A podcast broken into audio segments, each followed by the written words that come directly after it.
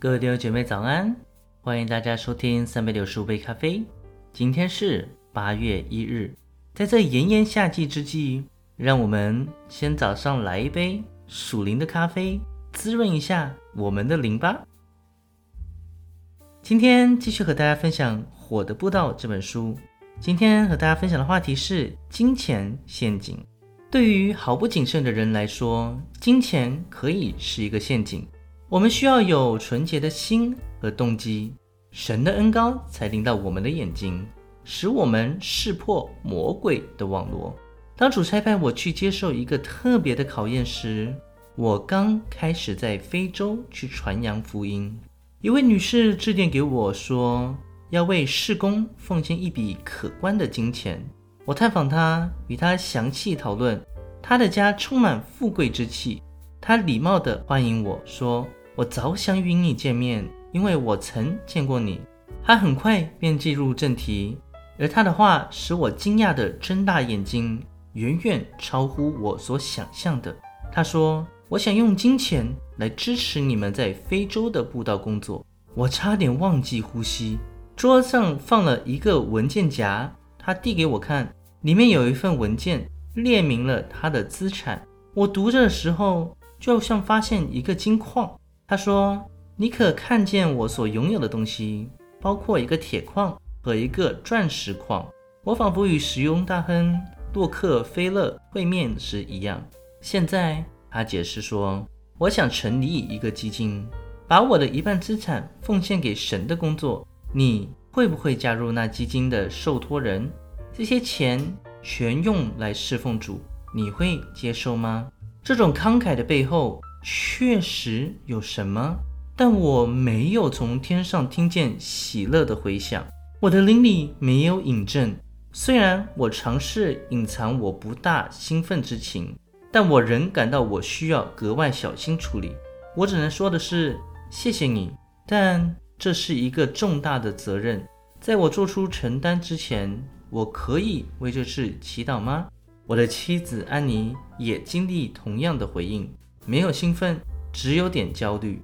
我们知道必须在神面前跪下，把这事交给他，祈求他的引导。我们祷告说：“主啊，如果这是魔鬼的陷阱，我们便不会理会这事儿。”在接着的几个星期里，我们为布道队的工作而忙碌，没有对那看来令人兴奋的奉献做出回应。与此同时，有一晚，我发了一个可怕的噩梦。使我不能忘记，我梦见我在黄昏的时候站在一条河的岸边，河水很低，只剩下水洼和泥土。一个身材矮小的人从我身边经过，走下堤防。他向我示意，我便跟着他走下去。当我来到河的中间，突然我听见一声巨响，一只巨大的河马在我们面前冒出来，有两类河马。而这一类是最大的。我从它的血盆大口往后退，但我后面隐约又出现了另一类野兽，其他的也从泥里冒出来。我四周都围着不断攻击我的河马，在危机和危难中，我呼求耶稣救我。当那噩梦仍留在我脑海里，那女士再次与我联系，催逼我做出决定。我们相约再探访她，她再次。欢笑地迎接我们。他说：“在我们进入屋子之前，让我带领你们游览一下。”于是我们与他一起。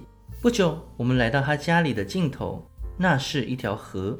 突然，我感到震惊，就如我被雷击中一样。那条河，它与我噩梦中身处的河一样。现在我不是做梦，这里潜伏着危机，而那梦的意思正是如此。神已向我显明，我感到主在我附近，我亦清楚知道他已给我答案，所以我问他是否可以进入屋里一起祷告。当我们跪下，我听见主的声音不止一次，而是三次的对我说：“我儿，不要沾染这事。”我对那富有的女士说：“请容我婉拒你的慷慨奉献，把你的百万家产奉献给别人吧。”神不想我接受这金钱。那时候，我感到灵里的重担被挪去了。为什么？这似乎有点奇怪。但神那时候做的别的事情，借着他的灵，他向我指出我真正的资产，就是他话语里的应许。我的神必照他荣耀的丰富，在基督耶稣里，使你们一切所需用的都充足。我发觉我可以用尽那女士奉献的百万家产，但当他们耗尽了，我的施工也会因此完结了。因为我没有继续学习依靠我的主。好了，各位弟兄姐妹，我们今天就先分享到这边。那让我们明天继续。以马内利，耶稣爱你们。